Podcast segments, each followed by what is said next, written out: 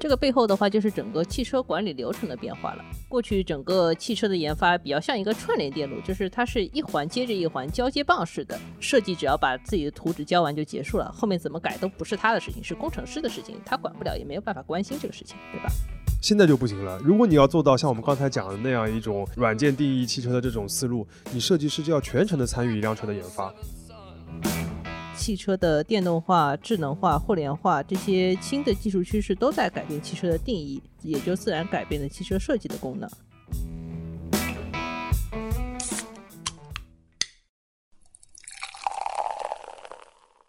这里是商业就是这样。大家好，我是肖文杰，我是许冰清，我们两位都是第一财经杂志的主笔。每年啊，我们供职的这本杂志都会有一个专题的报道，来讲当年的设计趋势。这个专题一般跟我是不太搭界，因为我主要是关注汽车行业的，而且大家又知道，就是过去很多年汽车的这个设计其实没有什么特别大的变化。如果真要说有什么设计趋势的话，可能就是同一个品牌的车，甚至不同的品牌的车之间都越来越像了。嗯，此处艾特一下某德系车企的前脸。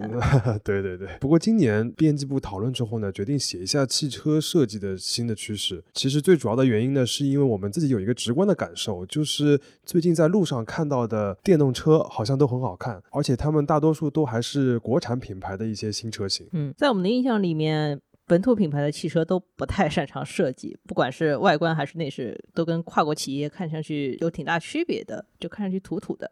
为什么到电动车上面，国产品牌设计一下子就进步了吗？这个是错觉吗？如果不是错觉的话，那这些品牌的进步到底在哪里？背后有哪些商业和技术的因素起了变化？这期节目的话，我们就来解决这几个问题吧。首先，是不是错觉啊？我个人觉得不是。当然，每个人的审美不一样，但是这些新的电动车会让你觉得更有科技感、更豪华。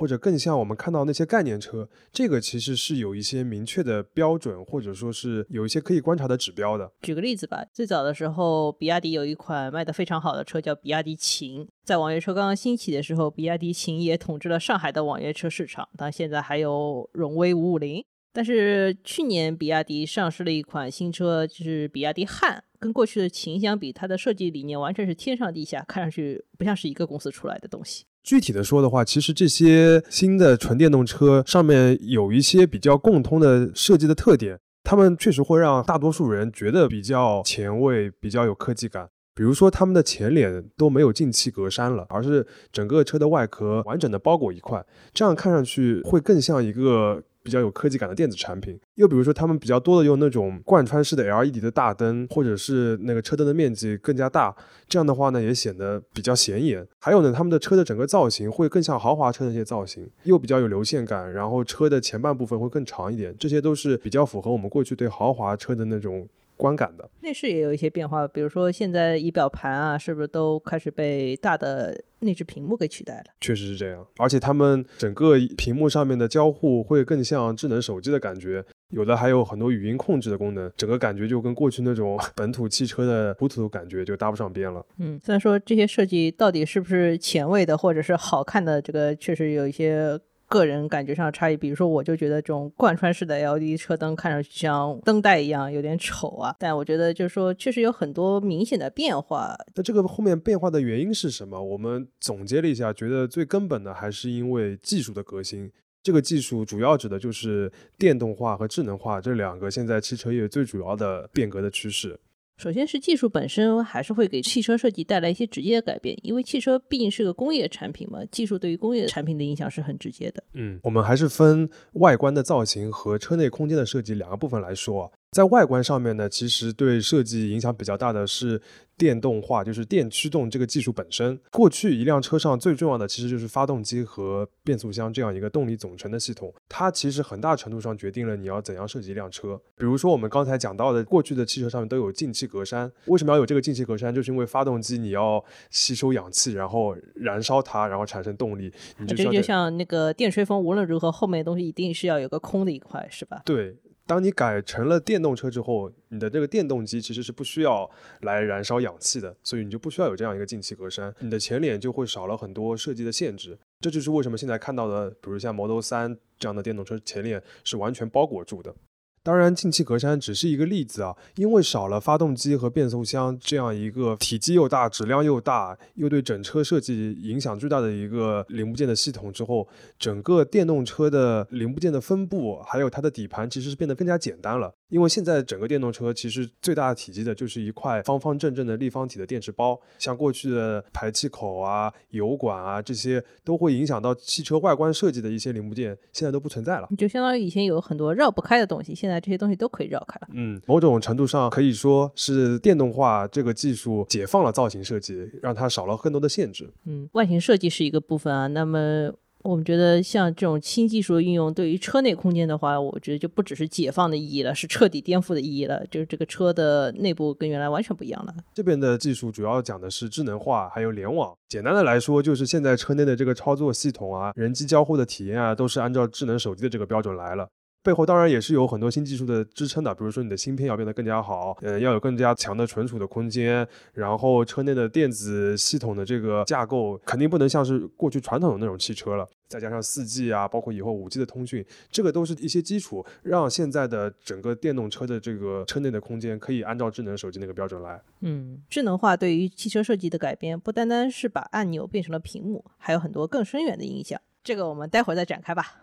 刚刚说的都是一些技术对汽车设计直接的影响啊，接下来一层的话就是在商业上的影响。因为电动化、因为智能化这个新的趋势，使得本土的汽车品牌在开发新的电动车车型的时候呢，更愿意在设计上花钱了。这个事情怎么来理解啊？就是过去本土品牌一直有一个执念，就是品牌向上，说穿了就是说要卖更贵的车。所以他们过去也会在车上加很多新的配置，用国际大牌的零部件，但是呢，消费者不太买账，所以你几乎在过去看不到均价能够卖到二十万元以上的那种本土品牌的汽车，那么他们只能打一些低价牌，打性价比的牌。既然车价不高的话，你就很难在设计上做得更好，因为好的造型、好的内饰设计都是要花更多的研发的费用和制造的费用。这跟比如说商业综合体的设计是一样的，因为你的设计费是一个固定比例的，你如果整体的造价上面比较低的话，你的设计费其实给不了多高，你就其实没有办法做一些很 fancy 的效果。对，那些高大上的外立面里边的品牌也会相对比较高大上一点，是吗？是这样子的。但是比如说我们现在到了一个电动车时代的话，本土车企的机会就来了。首先，消费者对于电动车品牌的认知没有过去那么固化。其次，就是因为电动车有一块很大又很贵的电池，所以它的车价本身就比较高，消费者本身就能接受我在一辆电动车上面花更多的钱，但是要求你要看上去值这个价。所以说，本土品牌可以把电动车作为一个新的机会，让他们去尝试花更多成本做更高端的车，实现他们想要的品牌向上。现在看起来就有点这个效果，对吧？呃，这两年我们会看到一些本土品牌的汽车都聘请了一些国际大牌设计师，更愿意做出那些外形比较好看的电动车。还有一个现象就是，现在一些国有的汽车公司，他们都推出了自己全新的一个纯电动车的品牌，就是为了电动车这个新的品类上面呢，摆脱原来消费者对他们的固有印象，做高端的车。嗯，讲完在品牌层面的影响的话，我们再往深里走一层吧。电动化和智能化这两个是当今汽车界最重要的趋势了。他们对于整个汽车设计还有一个隐性但是很重要的提升，就是引入了一些思路比较清奇的新玩家，就是我们现在说的造车新势力。为什么说这个是一个隐性而重要的一个提升呢？是因为这些新的玩家他们会用一种新的思路来看待汽车设计这件事情。举一个小鹏汽车的例子啊，它现在主打的一辆旗舰的轿车 P7，他们一开始对这辆车自称的一个差异化的竞争力，就是比如说自动驾驶的功能啊、科技感这个方面的优势，所以它要求外观造型的设计也要有消费者有同样的感觉，要贯彻这一点。所以据说他们的这个整个车型在设计的时候，参考了很多科幻电影里边的一些装备的要素。过去的传统汽车公司在做设计的时候，更多的是考虑卖点，比如说这个设计的话，消费者会不会喜欢？但现在他们会考虑的是顾客的整体观感，哪些东西可以让他们对于这个品牌更认同，或者说对于整个车付更高的价钱。嗯，等于他们是站在了一个更高的层面来看汽车设计，对，就是不算小账算大账了。对，举个例子来说，过去车厂会给每个零部件定一个成本价。比如一个后视镜五百块，一个车灯一千块，就随便说的数字啊。那如果你要选一种很好看的车灯，或者让供应商专门帮你定制一个车灯的造型，你就可能超过预算了。那你就可能放弃这样一个方案，你选择一个比较常规的，但并不那么出挑的方案。或者说你在这个上面花多了钱，你就要在其他地方扣钱。对，但现在的话，因为他们会站在一个更高的角度来看设计这件事情，所以他们会考虑，如果用了这样一个更好的造型，会不会让消费者对自己这辆车的整体观感有提升，或者让他们和这辆车确定的那个差异化的竞争优势能够匹配？如果能做到这点的话，它就有价值。听上去就是主观因素就会比较。强了，所以很多时候不同的部门讨论设计这同一件事情的时候，可能会有一些分歧，或者最后没有结果。这个就需要公司的高管来拍板决定。这就意味着整个高管层面要很重视设计，或者很愿意为设计花钱才可以。嗯，还是举刚才小鹏 P7 那个例子啊。据说他们一开始给这辆车设计了四种造型，然后拿过去给一些种子用户啊，给一些同事高管看。大多数人一开始选择的都是一个看上去。比较稳健、比较中庸的一个造型，没有人选择现在这个造型，因为在二零一七年他们推出这个初始造型的时候，所有人都觉得这个太前卫了。但是他们因为觉得自己这辆车就是要打科技感的这样一个定位，最后坚持选择了这样一个一开始不被大家接受的造型。现在的结果是大家反馈比较好，因为过了三年之后，大家对于车的观感已经不一样了。嗯，我们刚刚又聊了很多外观设计的话题，回到车内的话，这些。电动车的新玩家会更加贯彻互联网公司的思路，也就是说，他们会考虑一个设计到底对于用户来说有什么用。比如说，在车里面，消费者到底会用到哪些应用？这些应用需要多大尺寸的屏幕来放它们会比较好？然后，这个屏幕要摆在哪里？这个就是现在行业里面最流行的所谓软件定义汽车。说简单一点，还是刚才反复提到的，就是因为车内的体验要像智能手机一样了，甚至要比智能手机更加好，所以你先要考虑这个软件的因素，再来考虑设计怎么让整个体验更加好。其实就是回到了形式追随功能的这样一个思路上面来。嗯，这个对设计，尤其是内饰设计的一个影响，就是说，设计师不能只把这个设计图画完就结束了，他得参与整个汽车的产品定义。举个例子啊，还是刚刚一直讲到的屏幕。虽然我们都在说屏幕取代了按钮，但是现在其实你看那些纯电动车里边，它的屏幕的安排都是不太一样的。比如说特斯拉 Model 3，它走的是一个极简的路线，你只有中间一块屏幕，因为它的思路是，只要这块屏幕上的功能已经完全能够满足你驾驶所有的要求了。嗯，但是我自己看 Model 3的话，它这个屏幕其实它是分块的，就是它不同的区域显示的是不同的东西，它理论上还是有点分屏的意思，对吧？嗯，对。但是你看另外一个电动车的创业公司理想，它的第一款。啊量产车理想 ONE 有四块屏幕，然后副驾驶呢是单独有一块屏幕，而且呢它会往前更加凹陷进去，使得你的驾驶座是看不到这块屏幕上在放什么东西的。为什么这么操作呢？是因为这辆车是一个很大的家用的 SUV，所以副驾驶经常是家人，有的时候是孩子，他们想要在这块屏幕上看视频的，但是看视频又不能干扰到驾驶员，所以他就这么设计。我觉得如果干扰的话，最好就不要在那里放屏幕，有声音也会影响呀。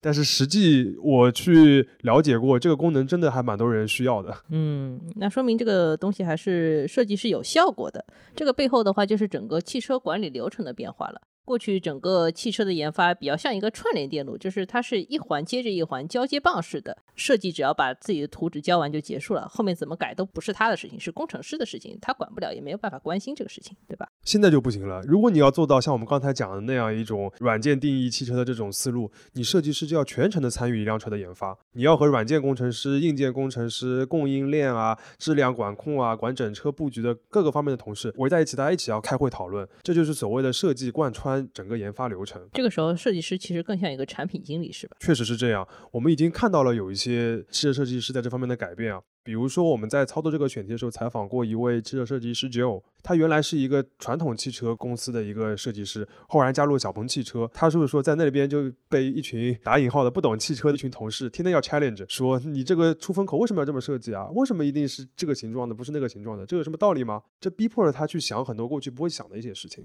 嗯，所以说一直重复尝试，还有可能还能创造新知，挺好的。之后呢，他就从小鹏离开了之后，就去了滴滴。他在那边做了一个比较特殊的汽车产品的设计，就是滴滴的定制网约车。在那个车上呢，他就很像一个产品经理了。他很多时候都要考虑的是，在网约车这个服务上，用户到底需要的是什么样的车？这个车是过去那种普通的轿车吗？听说他在这个车上面放了一些。奇奇怪怪的设计，比如一个一键可以帮忙接单的滴滴键。对，这个东西看上去其实没有那么特殊啊，也不是什么技术上的革新。但是为什么会在上面放这个按钮？其实。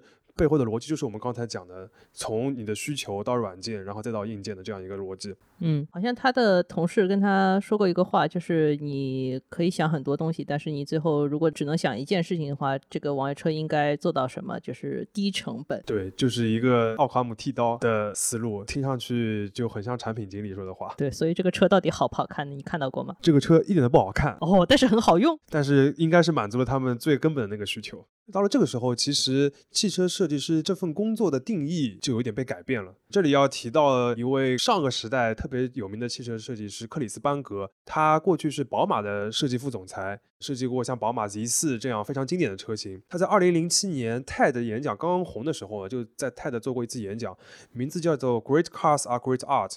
就是伟大的车是伟大的艺术。哎呦，这种话就是所谓最有名的汽车设计师一定会说的那种话呀。对，就有点烦，对吧？对。Because automobiles are really the thing we have to solve. We have to solve their pollution. We have to solve their congestion. But that's not what interests me in this speech. What interests me in this speech is cars. Automobiles may be what you use, but cars are what we are. And why we're doing what we're doing, we've pretty much accepted the fact, though, that we are the women in the organization of BMW. BMW is a very manly type business, men, men, men, it's engineers, right? And we're kind of the female side to that. So, okay, that's cool. You go off and be manly. We're going to be a little bit more female. 在那个演讲里面，他其实就强调，汽车设计师更像是一个雕塑家，更像是一个艺术家。 他们只要负责艺术的部分就可以了，而工程师才去考虑功能、成本这些事情。嗯，但现在不行了呀，现在汽车设计师都要去考虑汽车这个产品、这个工具到底要给用户提供什么价值，所以他们为什么要设计成那个样子？在过去，他们真的完全不用考虑这些问题，是因为整个汽车的功能和技术在百年之间其实都没有什么特别大的变化，整个设计也没有办法给汽车改变什么，所以只需要负责美就可以了。但现在时代变了呀，汽车的电动化、智能化、互联化这些新的技术趋势都在改变汽车的定义，也就自然改变了汽车设计的功能。所以回过头来说，现在我们看到路上那些新的电动车变得更有科技感也好，或者变得更好看也好，它其实只是一个开始。等到真正的彻底的无人驾驶的时代到来的时候，这个车的样子、车的设计肯定还会有巨大的变化，到时候就不是好看不好看的问题了。一旦一个产品的底层逻辑改变了，它的每个部分都需要重新思考。商业就是这样。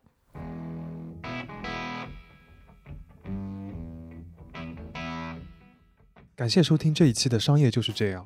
你可以在苹果播客、小宇宙、喜马拉雅、网易云音乐、QQ 音乐等平台收听我们的节目。微信公众号“第一财经 e magazine” 也会推送每期节目的内容。如果喜欢我们，欢迎你在苹果播客等平台给我们五星好评。也期待你在公众号或各个平台与我们交流，我们会尽量回复每一条留言。下期见。